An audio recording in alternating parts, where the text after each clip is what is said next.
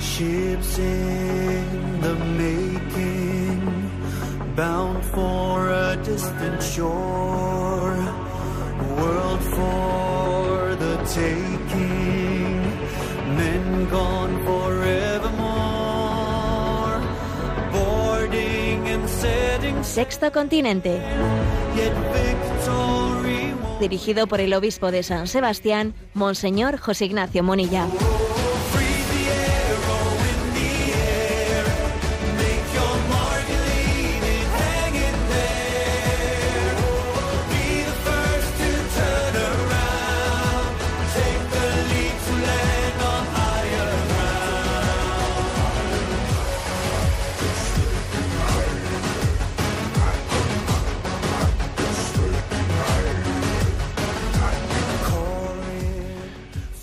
Un cordial saludo a todos los oyentes de Radio María. Un día más, con la gracia del Señor, nos disponemos a realizar este programa radiofónico llamado Sexto Continente, que lunes y viernes de 8 a 9 de la mañana o una hora menos en las Islas Canarias realizamos aquí en directo en Radio María España.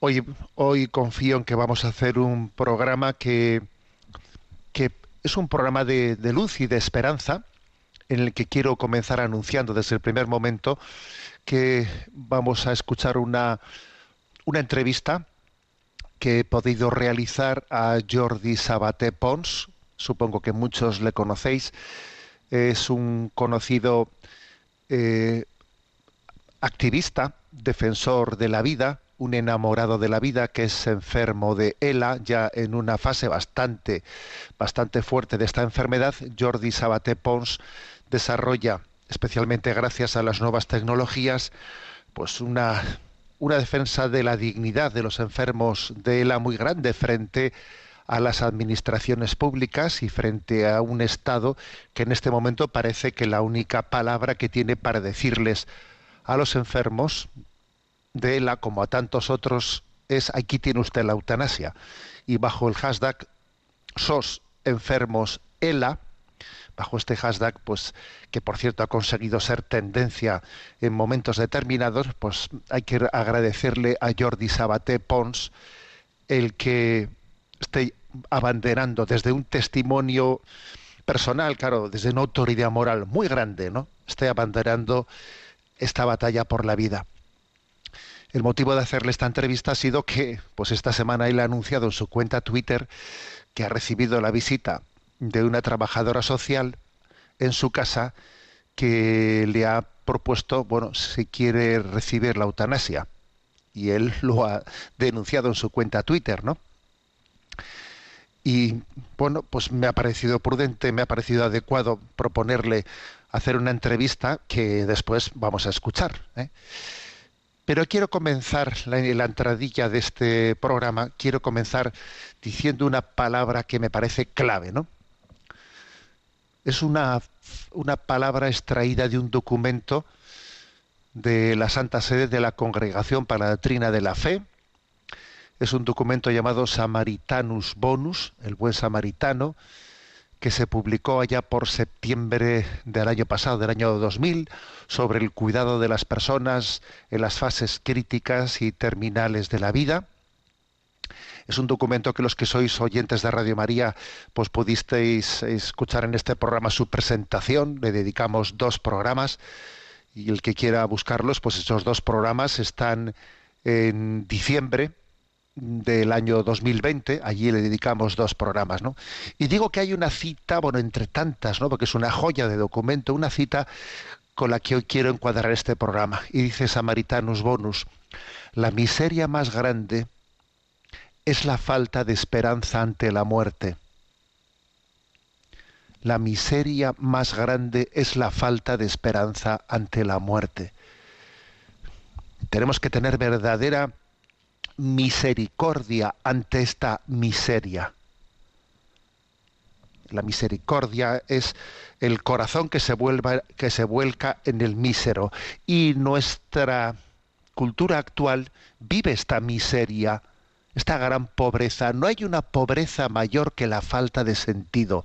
La falta de esperanza ante la muerte es la mayor miseria. Hay personas que lo tienen todo, que son desde el punto de vista material, ¿no? Que tienen, que tienen fortunas que hasta cuesta, cuesta ser capaz de retener los mm, decenas de miles de millones, cientos de miles de millones, y que si uno coge su propio cohete, se va al espacio y luego vuelve y ahora dice, mm, voy a ver si consigo ser inmortal y voy a... Pero tu gran miseria es que no tienes esperanza ante la muerte. Y ese pobre Lázaro que está, que está en la calle y al que nadie hace caso, él es rico. Él es rico porque tiene la esperanza la esperanza de la vida eterna es la esperanza cierta. Y este es, este es un tema clave. ¿eh? Si no recibes a la, a la muerte como a una novia, decía Gustavo Timón, si no recibes a la muerte como a una novia, tendrás que recibirla como a tu verdugo. Y esta frase, pronunciada por Gustavo Timón en otro, en otro tiempo y en otro contexto, se ha convertido ahora en algo literal. Lo de si no recibes a la muerte como a una novia, tendrás que recibirla como a tu verdugo, literal en, lo que es la eutanasia, porque la eutanasia que es pues un verdugo que viene a tu casa, bueno, pues, a inyectarte lo que tenga que inyectarte para matarte, es tu, es tu verdugo. Si no recibes a la muerte como a una novia, ¿Y qué es esa novia? Es el desposorio con Dios.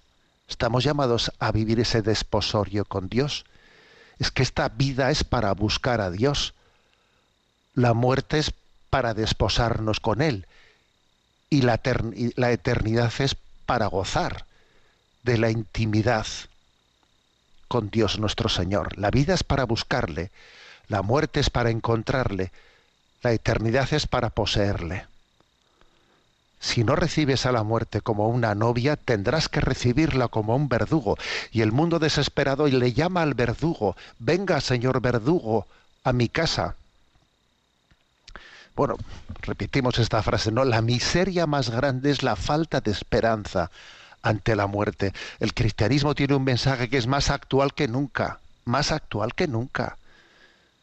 Es la esperanza eh, de la vida eterna, la esperanza de que la muerte no tiene la última palabra. El dolor y el sufrimiento no son, no son la última palabra. La última palabra es resurrección, la última palabra es vida eterna. Sexto Continente es un programa que tiene interacción con los que sois usuarios en redes sociales a través de la cuenta de Twitter y de Instagram que tiene el nombre de arroba obispo munilla a través del muro de Facebook que lleva mi nombre personal de José Ignacio Munilla y recuerdo, como siempre hago, que los programas anteriores de Sexto Continente están a vuestra disposición tanto en el podcast de Radio María como en la página web multimedia de un servidor que es www.enticonfío en ti confío, que es el lema episcopal, en ticonfío.org. Bueno, pues vamos a, a, centrar ¿eh? el programa de hoy, porque me parece que es un programa importante. Esta semana que ha terminado ha tenido una serie de acontecimientos, una serie de episodios en los que se va visualizando qué consecuencias tiene esa ley de eutanasia que entró en vigor en España en junio de este año. Claro, va entrando en vigor y de repente esta semana ha habido noticias, ¿no? Ahí va la primera eutanasia aplicada en Madrid. ¿Eh? Que por cierto, dice uno, oye, qué curioso, ¿no? Porque si se supone que esta ley el gobierno la había hecho para responder a una demanda popular, tenía que haber habido miles de personas que estuviesen esperando para pedirla. No, no. Estamos en noviembre y en noviembre ha habido la primera eutanasia aplicada en Madrid. Entonces, claro, uno se da cuenta de que esta, esta ley no responde a una demanda, sino más bien quiere generar una demanda, como ha ocurrido pues, en otros países donde mm, cuando se implementó la ley se vio que eran escasísimas las personas que la iban la demandaban, pero se va generando una cultura, se va generando una cultura y poco a poco se va, desde esa cultura de la muerte, se quiere introducir eh, pues la, la eutanasia como una puerta, una puerta, eh, dicen, ¿no? Bajo la bandera de la libertad, dicen bajo la bandera de la libertad para salir de esta vida, o más bien es una patada para ser expulsado de esta vida, lo que es en realidad. Pero claro, bueno, pues esa ha sido una noticia, ¿no? Eh, también otra noticia ha sido pues el, el hecho de que en Zaragoza, pues una mujer ya avanzada de edad de, de 83 años, que había solicitado la eutanasia, ¿eh? tenía, tenía un problema de luxac- luxación de cadera ¿eh? y había solicitado la eutanasia, entonces no se le, el médico, eh, su médico de, vamos, el que le correspondía, se declaró objetor de conciencia, y entonces ella, pues como le incomodó la espera, pues se lanzó por la ventana. Se lanza por la ventana y se suicida. Otra noticia que os podéis imaginar de qué manera ha sido presentada, ¿no? Bueno, pues y luego está la noticia, la tercera noticia, que es bueno la que nuestro eh, invitado de hoy, Jordi Sabaté Pons, ha publicado en su en su cuenta de Twitter y es la visita de una trabajadora social que así como quien no dice nada, pues le recuerda, le propone que ahí tiene eh, ahí tiene la eutanasia como posibilidad, ¿no? O sea, te, la- te lo digo, ¿no? Pues si no te habías enterado, porque es que igual no estás atento a la televisión y no sé si sabes que aquí se ha, aprobado una ley de eutanasia, ¿no? Ahí te lo dejo caer, voy a tu casa y te, voy a tu casa y te lo cuento. Bueno, tres hechos, tres episodios que yo creo que yo creo que merece la pena, ¿eh? merece la pena darles un repasito. Voy a comenzar por por el, eh, el episodio de la, de la aplicación de la primera eutanasia en, en Madrid. ¿eh? Se aplica una primera eutanasia y es curioso porque la falta de esperanza, la falta de esperanza suele tener dos manifestaciones. Una es la desesperanza y otra es la presunción. La presunción y la desesperación, en el fondo, son dos faltas de esperanza. ¿Mm? La desesperación de quien ve que no hay luz en su vida y entonces se retuerce eh, y, de alguna manera hace una, una afirmación de, de odio a la vida, de, de odio a sí mismo, de querer, o la presunción de quien trivializa, frivoliza, frivoliza pues lo que es un drama en la vida, que obviamente el afrontar la muerte es un drama. Y entonces otra manera de faltar a la esperanza es la presunción de quien trivializa, de quien frivoliza y entonces hemos visto no solamente hemos sido testigos de la, primera aplicación de eutanasia, sino que cómo, cómo se ha frivolizado, cómo vienen los medios de comunicación a intentar hacer pedagogía, entre comillas, ¿no? Pedagogía de esta eutanasia, pues entrevistando a quien iba a ser eutanasiado, el cual afirma ¿eh? Que estoy pletórico, ¿eh? estoy pletórico y es entrevistado y las, y las cámaras van a su casa, van a su casa, porque es que resulta que había quedado la eutanasia a las 12 del mediodía, ¿no? Y entonces van las cámaras y dice, ¿cómo ha pasado usted aquí la última noche? Y él dice, he estado pletórico, he estado toda la noche hablando con mi hijo y entonces, bueno, y, y allí y toca el timbre, suena el timbre, que vienen ya a eutanasiarme, ah, pues qué bien, aquí me despido. A ver, mm, es hacer un show, un espectáculo, una triviali- trivialización, una frivolización que intenta generar una cultura de falta eh, en la que la, presun- la, la presunción no es capaz de tapar la realidad y es que no existe una esperanza y entonces se frivoliza frente al fin de la vida, ¿no? Este es el os voy a poner un corte de un minuto en cómo se ha extendido, ¿no? Pues por redes sociales esa especie de entrevista que se le hace a una persona en, el, ¿eh? los min- minutos antes de ser eutanasiada.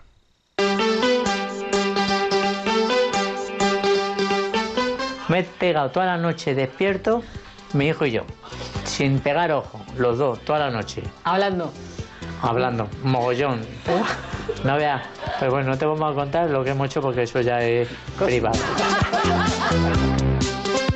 Estoy como loco, mira, las 11 menos cuarto. Estoy esperando a que venga la doctora a ver si se retrasa un 5 minutos más.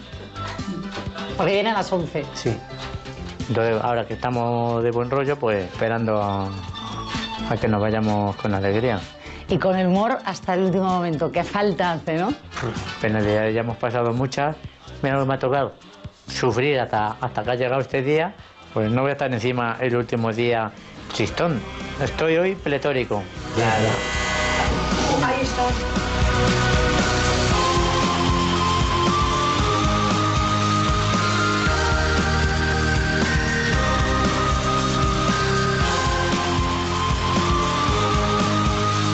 De esta manera, eh, se anuncia, pues, suena el timbre, oye, que vienen a por ti, que viene ahí el doctor Verdugo o la enfermera Verdugo a ponerte, no sé, eh, pues una especie de... ¿De qué? ¿De qué? De recurso tétrico para disimular la falta de esperanza. ¿eh? Tal y como hemos comenzado el programa, os lo repito, no, la miseria más grande es la falta de esperanza ante la muerte, por mucho que uno pretenda disimularlo pues de una frivolidad, de un trivializar, de aquí ven- venimos, oye, pues yo, este es el día en el que estoy aquí más pletórico de mi vida. y-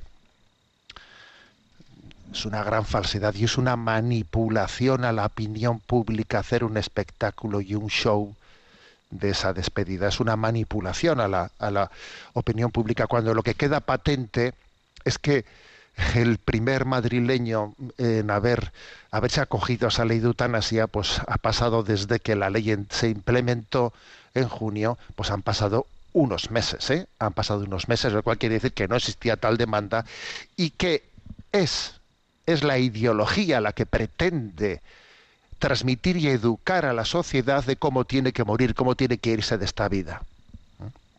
Es una ideología que pretende decidir cuándo comienza la vida, cómo termina. Es una pinza de la desesperanza y la pinza de la desesperanza está simbolizada en el aborto y la eutanasia. El aborto y la eutanasia son la pinza de la desesperanza. En medio de esa pinza, ¿qué es lo que hay? Por ejemplo, pues la dimisión a la transmisión de la vida la sociedad dimite de transmitir la vida, no tiene esperanza y entonces no hay natalidad. No hay natalidad, porque en un lado de esa pinza está el aborto y en el otro lado está la eutanasia. Y entonces cuando llega el momento de la muerte, ¿qué hacemos? Intentar frivolizar, trivializar. Hombre, les va a costar, ¿eh? Pero tienen muchos medios para, para, para intentarlo. Bueno, este ha sido un increíble episodio, ¿no? El segundo episodio, eh, pues lo ha protagonizado, pues, pues una que por cierto vamos a rezar eh, por estas dos personas, por esta primera a la que me he referido, primer madrileño que solicita la eutanasia, y por esta mujer de 83 años que en Zaragoza, eh, pues se ha tirado por la ventana y se ha suicidado, pues al ver que la petición de eutanasia que había formulado se estaba retrasando porque resulta que el médico que había dicho no, no, yo me declaro objetor de conciencia, yo no soy verdugo, soy médico. Y entonces, como, como, eh, como habían pasado ya 90 días que la Asociación de Aragón pro eutanasia, entonces entiende que se ha hecho, se ha vivido una negligencia una cadena radiofónica, la cadena SER, denuncia en, su, en un programa radiofónico, denuncia pues el que a esta mujer no se le ha atendido en su petición porque tenía luxación de cadera congénita.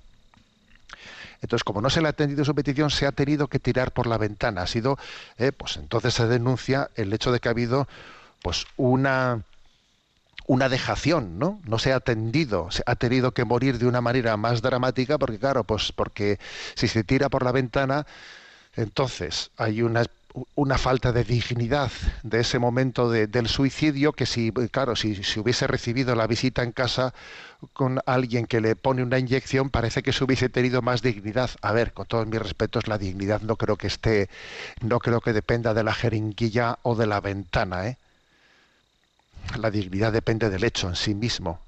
Pues sí, pero claro, obviamente la Asociación por Eutanasia pues denuncia diciendo que ha habido una dejación absoluta y de que los médicos se escudan en una eh, pues en una objeción de conciencia y que además los médicos también se escudan en que no tienen formación.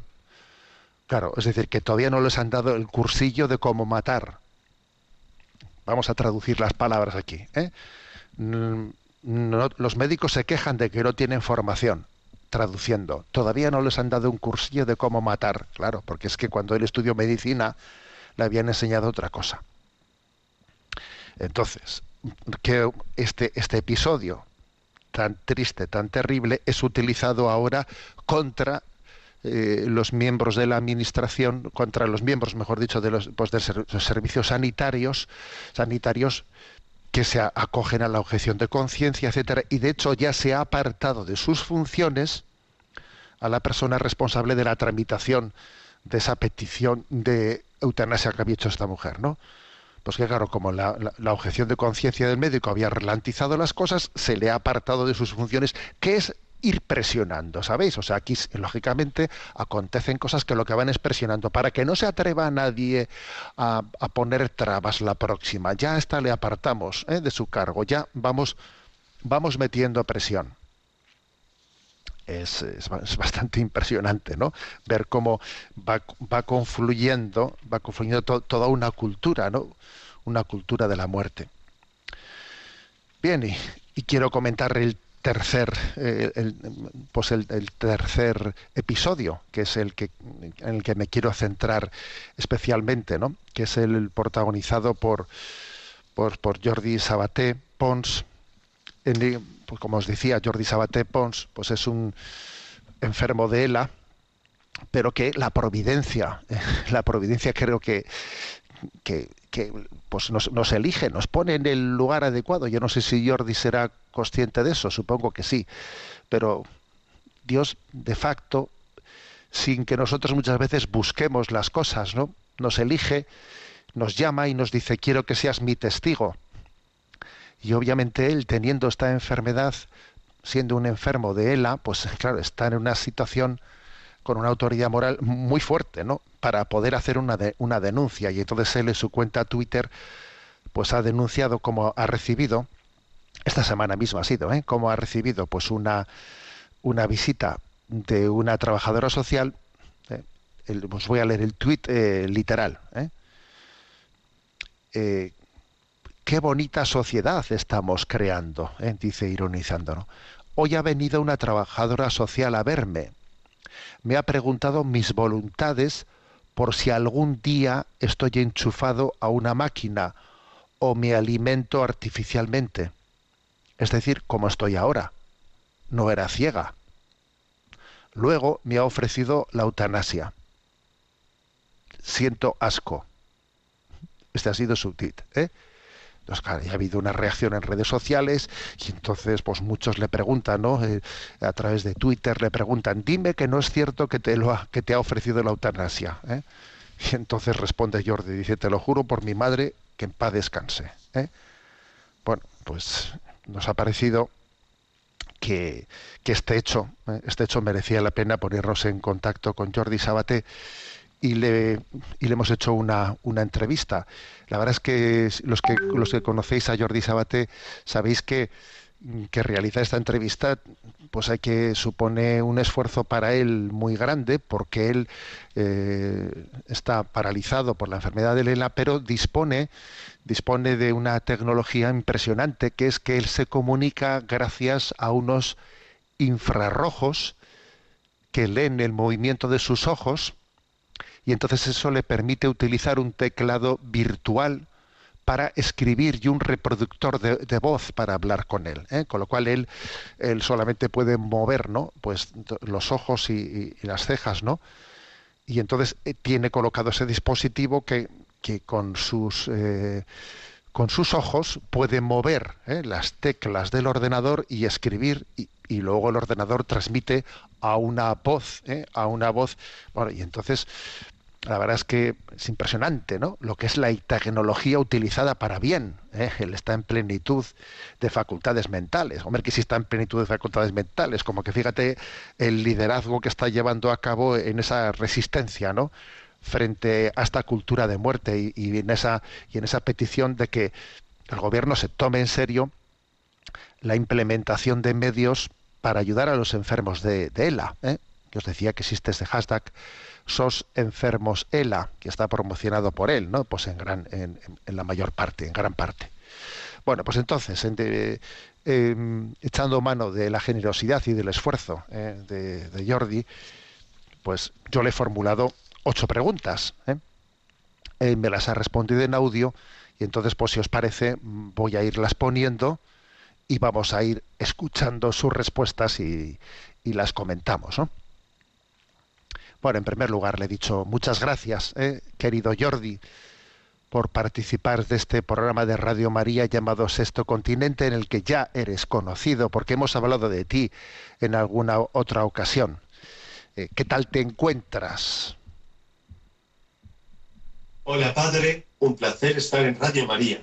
Yo estoy bien, cada día más calvo, pero bueno, jajajajaja. Ja, ja, ja, bueno, lo de que cada día estás más calvo, que igual cualquier día te gano, ¿eh, Jordi? Porque yo también me parece que ya me, no tengo un pelo de tonto. Vale, pues te agradecemos mucho. Como te decía, eres conocido en este programa ¿eh? porque tu, tu lucha por la vida es un estímulo para todos nosotros. Tenemos muchas razones para hablar contigo, pero el detonante inmediato de esta entrevista es el tuit que enviaste el pasado miércoles, en el que compartías como una trabajadora social te había ofrecido la eutanasia. ¿eh? ¿Nos lo puedes contar de una forma más detallada? Efectivamente, este miércoles vino una trabajadora social a mi casa y lo primero que me dijo fue que le dijera mis últimas voluntades, por si un día no quisiera acabar enchufado en una máquina o no quisiera que me pusieran una sonda gástrica para comer artificialmente. Hay que tener muy pocas luces o ser mala persona para decirme eso ya que claramente veía que yo ya estoy conectado a una máquina y yo lleva el torso desnudo, y también se veía claramente que yo tenía una sonda gástrica. Luego me dijo que ya era legal la ley de la eutanasia por si quería recurrir a ella. Bueno, pues este ha sido quizás el detonante, Jordi, por el que nos hemos puesto en contacto contigo. Y la verdad es que impresiona, ¿eh? Impresiona ver la frivolidad ¿no? con la que se le puede decir a alguien, oye, pues por si algún día estás enchufado una máquina, pero bueno, no ve usted que yo ya estoy o qué. Y, y, es curioso, ¿no? Pues yo precisamente ayer envié ¿no? a redes sociales, al enterarme de esta noticia tuya, Jordi, envié pues un mensaje que por cierto tiene un eco pues muy potente, ¿no? En el que decía, ¿no? era de suponer que la eutanasia se traduciría en una sutil y tenaz presión sobre los más dependientes para que, entre comillas, decidan quitarse de en medio. Pero no imaginábamos que lo harían tan rápido y de una forma tan descarada, como hemos observado que lo han hecho contigo, Jordi, porque obviamente, ¿no? Eso de que una trabajadora social vaya y te informe. Bueno, yo te informo, ¿no? Pues si no te habías enterado, porque claro, como igual estás muy ocupado, no, no te habrás enterado de que hay una ley de eutanasia en vigor. Y bueno, y, aquí la tienes, ¿eh? O sea, tú eres libre, ¿eh? Eres libre, pero aquí lo tienes, por si acaso decides quitarte de en medio. Si lo decides tú, ¿eh? que eres tú muy libre, ¿no? O sea, nos imaginábamos una, que se iba a producir una sutil presión hacia los más dependientes, pero no, no imaginábamos, ¿no? Que lo fuesen a hacer de una manera tan, tan descarada y tan rápido. Pues bien, Jordi, ¿cómo te has sentido eh, ante esta situación? ¿Cómo ves desde tu particular atalaya eh, el acompañamiento que ofrece la sanidad pública a las personas que están en tu situación en España? Sinceramente, me sentí entre atacado y rabioso. No podía creer lo que me estaba diciendo, me molestó mucho. Referente a la sanidad pública, tenemos en España grandes profesionales y en muchos casos se desviven por nosotros. El problema es que desde la Administración y las instituciones no les dan herramientas para atendernos humanamente. Pondré un ejemplo. Cuando los enfermos de ELA necesitamos una traqueostomía para seguir viviendo, antes de hacerlo, nos preguntan si tenemos recursos económicos para poder pagar nuestros cuidados vitales en nuestro domicilio. Si no tienes dinero, no puedes seguir viviendo. Es terrorífico. Yo tengo la suerte que unos familiares míos me ayudan a pagar más de 6.000 euros al mes de las nóminas de las auxiliares de enfermería que me asisten las 24 horas.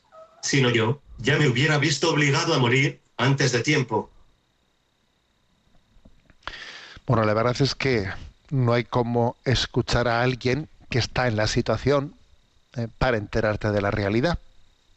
¿Mm? La verdad es que no hubiese imaginado eh, eso de que cuando un enfermo de ELA se pone en la situación de tener que hacer la traqueotomía, se le pregunte, bueno, usted tiene medios eh, para... Porque claro, si no tiene medios, ¿para qué le vamos a hacer la traqueotomía? Luego, ¿a ¿usted cómo le van a sostener, no? Creo que es bueno que España escuche esto. Creo que es importante ¿no? darse cuenta de lo que supone que una ley de eutanasia haya venido a España cuando todavía no está implementado una ley de cuidados paliativos. Que, venga primero la guadaña antes del médico. El orden de los factores sí altera el producto, obviamente. ¿Eh? Bueno, la verdad es que impresiona este dato muy concreto. ¿eh? Muy concreto que Jordi nos, ha, nos has querido compartir. Te lo agradecemos. ¿eh? Supongo, Jordi, que serás consciente ¿eh? de, que la de, la providencia que supone que el proceso de tu enfermedad esté coincidiendo con la implementación en España de la ley de eutanasia, lo cual te concede, por cierto, una gran autoridad moral ¿no? a la hora de denunciar la falsa compasión en la que se disfraza eh, la eutanasia. ¿Qué opinas? Del ofrecimiento de la eutanasia bajo la imagen de piedad? Opino que es una atrocidad, y ya no solo por un tema religioso o ético, sino por algo puramente moral. Hay que invertir todos los recursos para defender la vida, es decir, más inversión en investigación, tratamientos y cuidados. Y a día de hoy se ha aprobado una ley de la eutanasia sin tener ayudas, para seguir viviendo. Es inhumano. Bueno, es inhumano, ciertamente.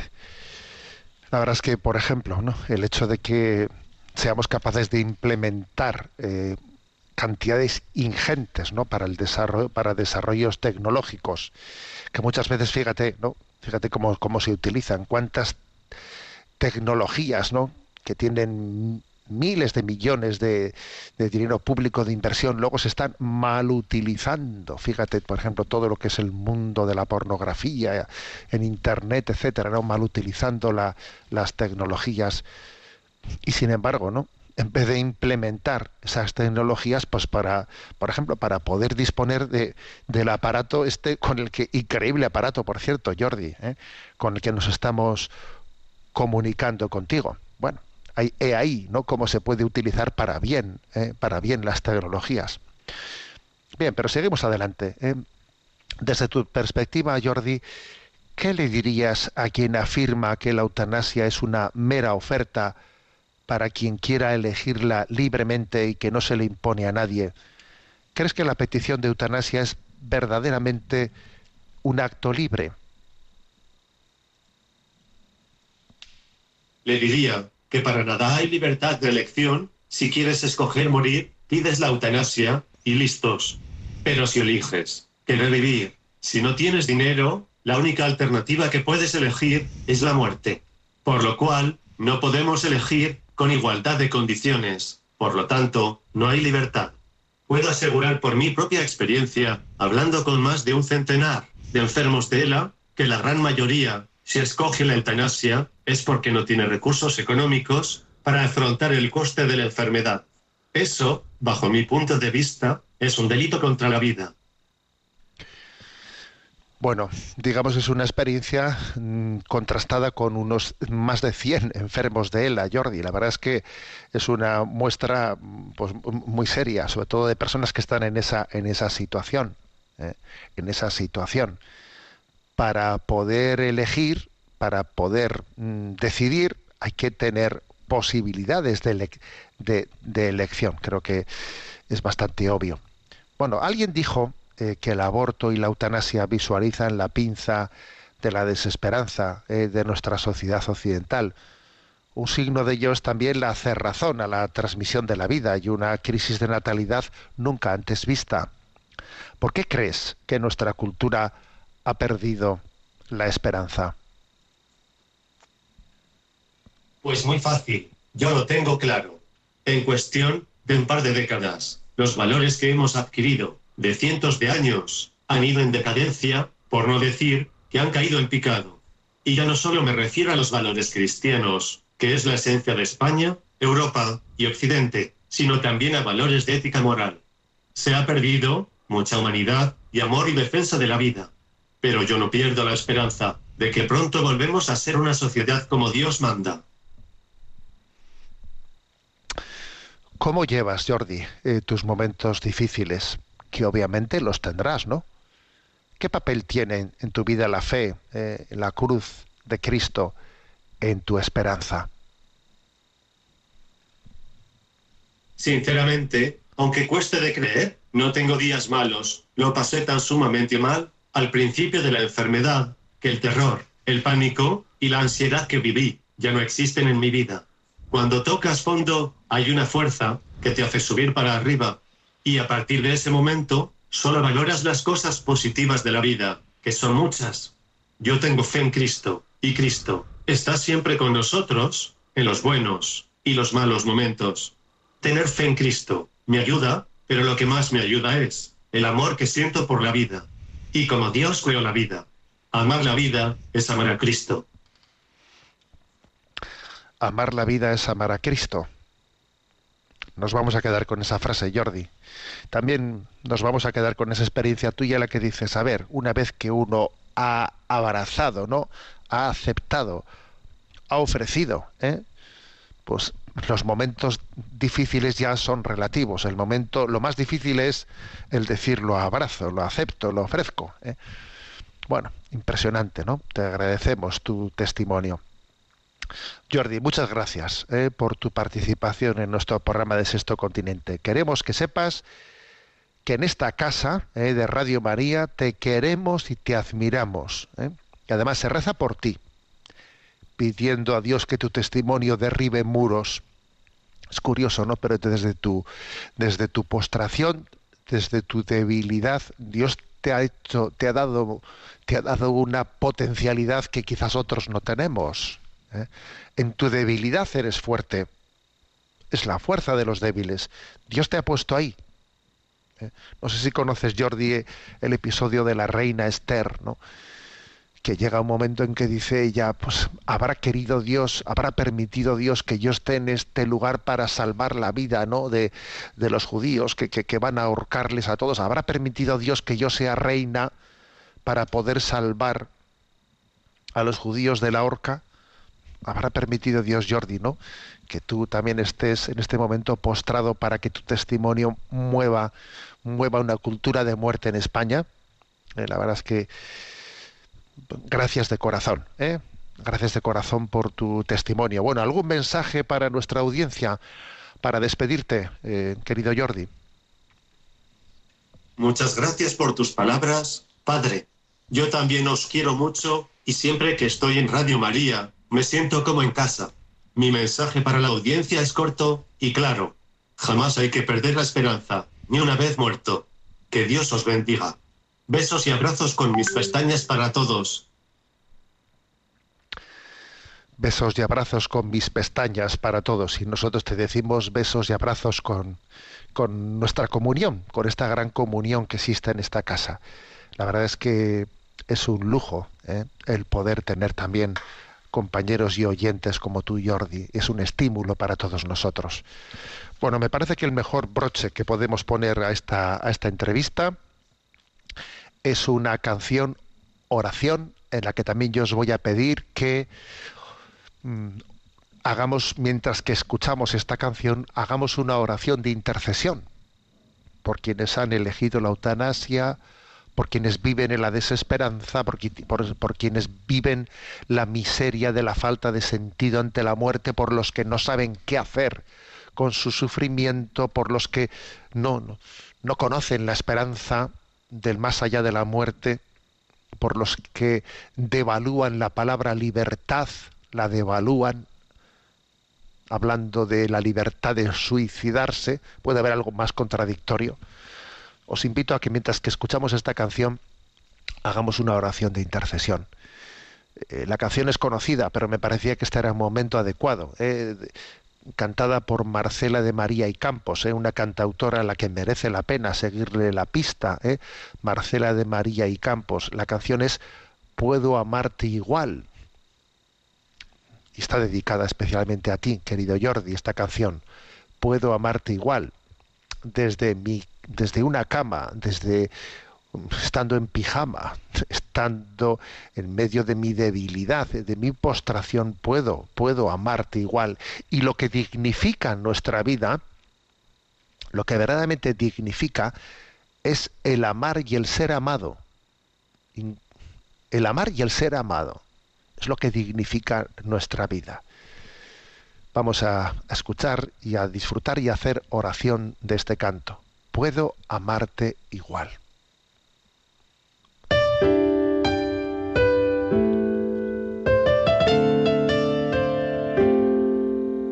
Desde una cama y en pijama puedo amarte igual. Desde una cama y en pijama si es tu voluntad.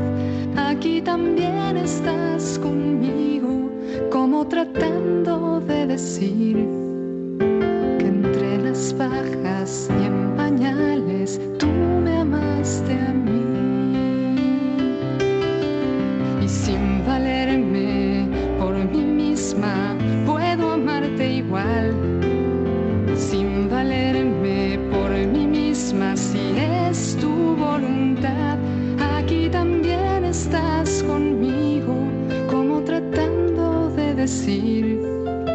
que llevado en brazos de tu madre tú me amaste a mí Teniendo logros tan pequeños, puedo amarte igual. Teniendo logros tan pequeños, si es tu voluntad, tú ya has andado este camino que yo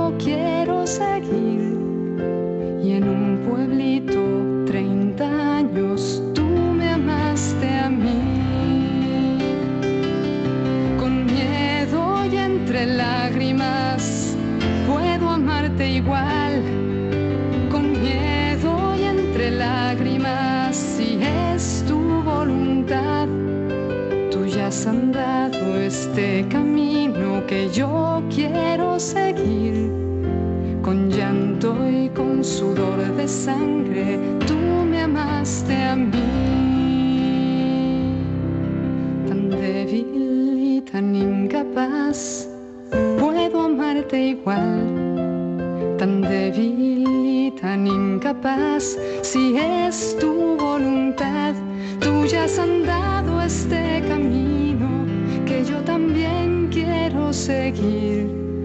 Inmóvil desde una cruz, tú me amaste a mí. Y pase lo que pase, yo puedo amarte igual. Y pase lo que pase, será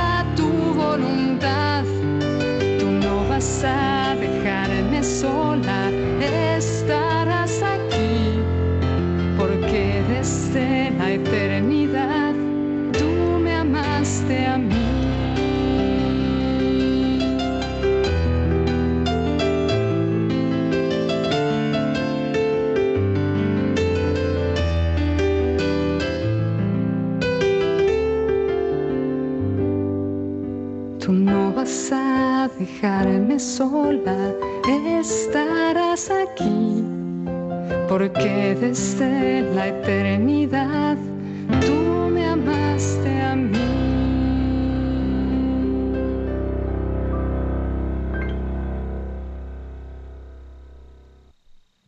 tenemos nuestro rincón del para Chesterton en este programa de Sexto Continente.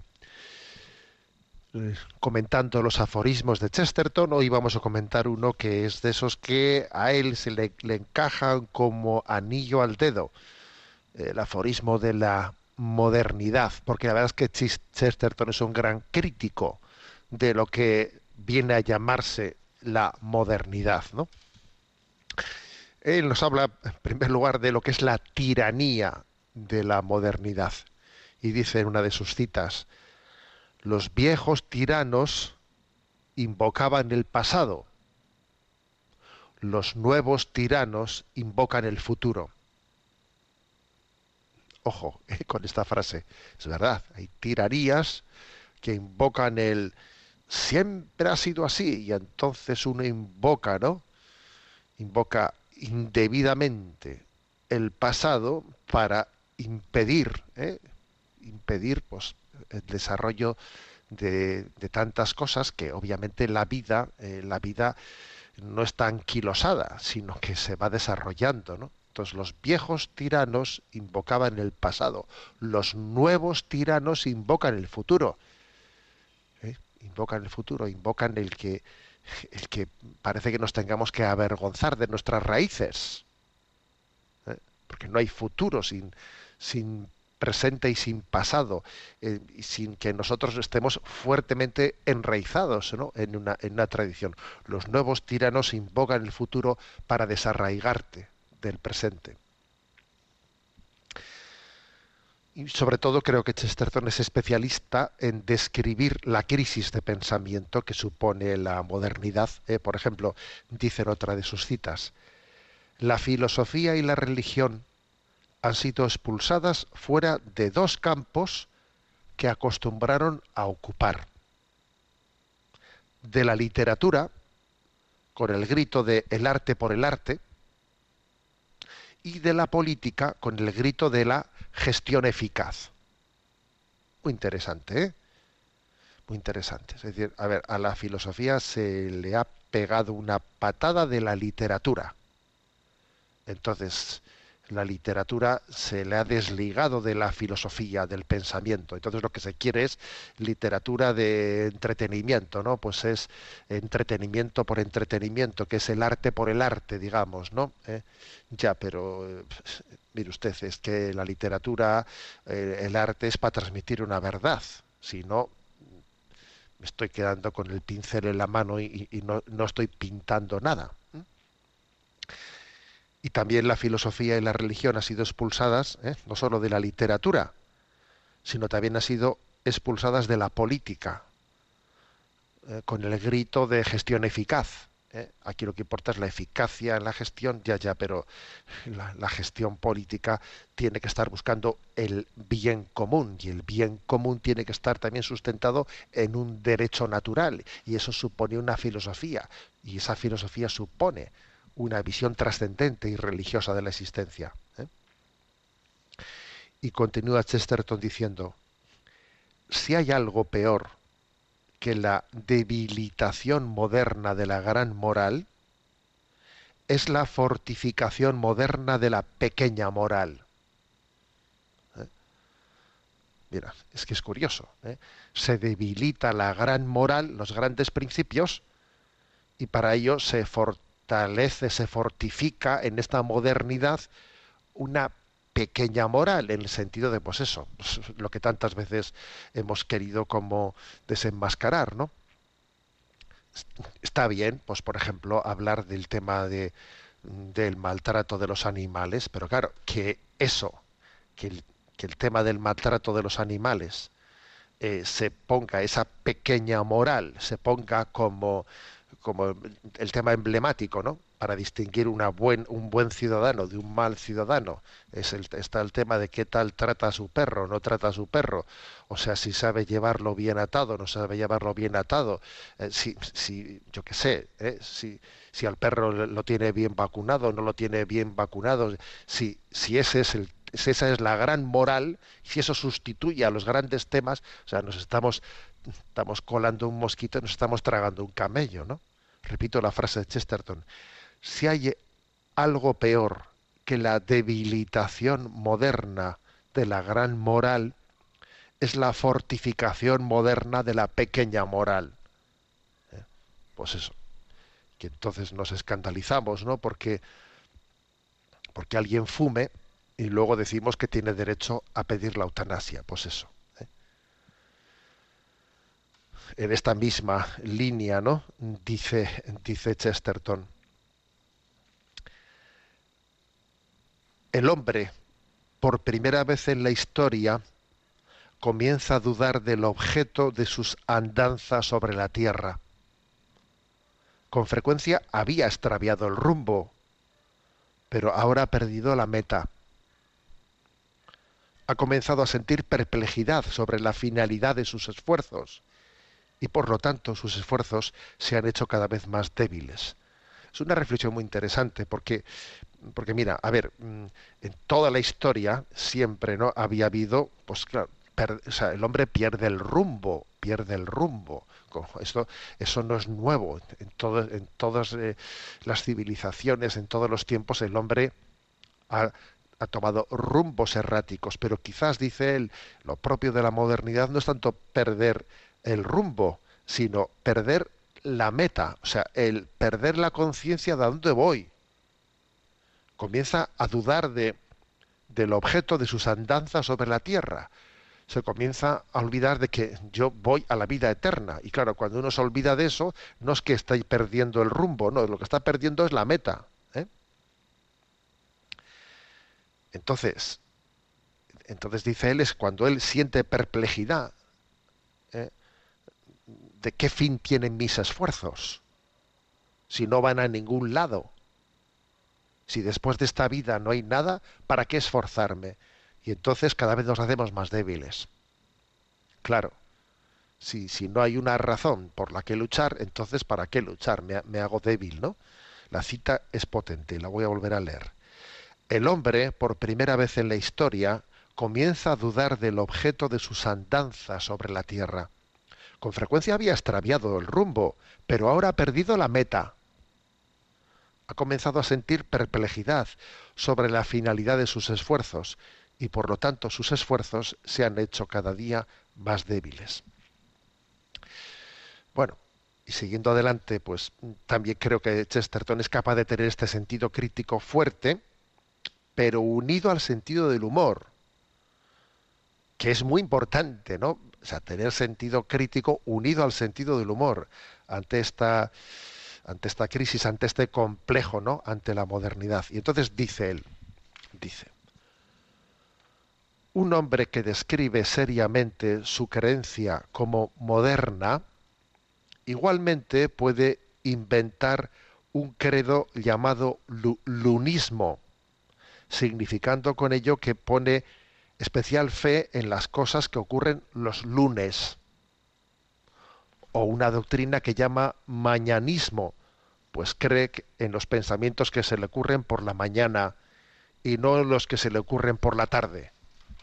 Dice, mira, aquí comienza un poco el Chesterton irónico, ¿no? Que es una gozada leerle. Dice, mira, mira, o sea, el que alguien haga una bandera, decir, yo es que tengo un pensamiento moderno, dice, bueno, esto es como si tú me dices que yo tengo un credo eh, lunista o martista o miércolesista, ¿no? O sea, a ver, ¿qué pasa? Que tú crees en lo que tú crees en lo que piensas el lunes, el martes no, ¿no? Entonces que uno dice, no, yo es que tengo un pensamiento moderno. Claro, pues, yo- tener un pensamiento moderno es pensar que, que- que lo que piensas el lunes es lo que vale, lo que piensas el martes ya no es o qué. Es hacer el ridículo, obviamente. ¿eh? Y sigue diciendo Chesterton, me pregunto a veces si vale la pena arremeter cuando aparecen contra cada uno, repito, me pregunto a veces si vale la pena arremeter cuando aparecen contra cada uno de los monstruos del absurdo y de la anarquía modernas, pues tantas veces se matan a sí mismos tan rápido que no da tiempo a matarlos. Bueno, lo que está subrayando es que dice, no sé si merece la pena estar rebatiendo tantas tonterías, porque luego, luego gracias a Dios, el mal se destruye a sí mismo. ¿eh? Y esas tonterías luego luchan entre ellas y se destruyen unas a otras, porque son contradictorias, ¿no?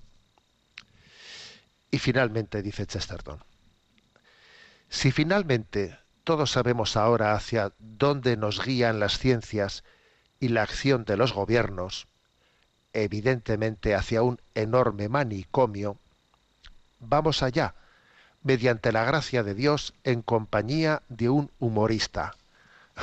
como diciendo, venga, si este punto va, está perdiendo la cabeza, pues venga, vamos, vamos con un humorista, vamos a reírnos un poco, vamos a tener la capacidad, ¿no?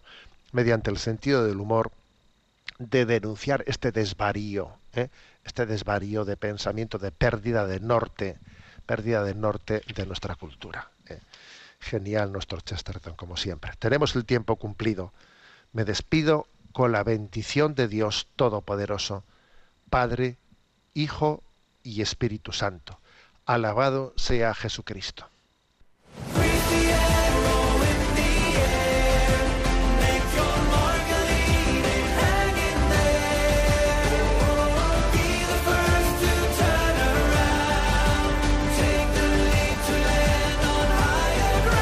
Y así finaliza en Radio María, Sexto Continente, un programa dirigido por el obispo de San Sebastián, Monseñor José Ignacio Monilla.